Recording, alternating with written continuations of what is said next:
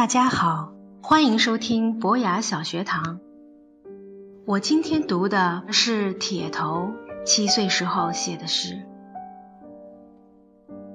春天来了，春天来了，小鸭子在冰上散步，走着走着，冰呀。变成大河，小鸭子开始游泳了。沙尘暴来了，吹着吹着，小柳树呀，咳嗽了几下，它就突然变绿了。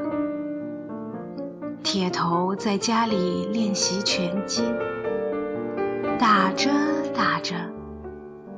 他呀，衣服湿了，脱下之后，发现自己长高了。你一不留神，春天就来了。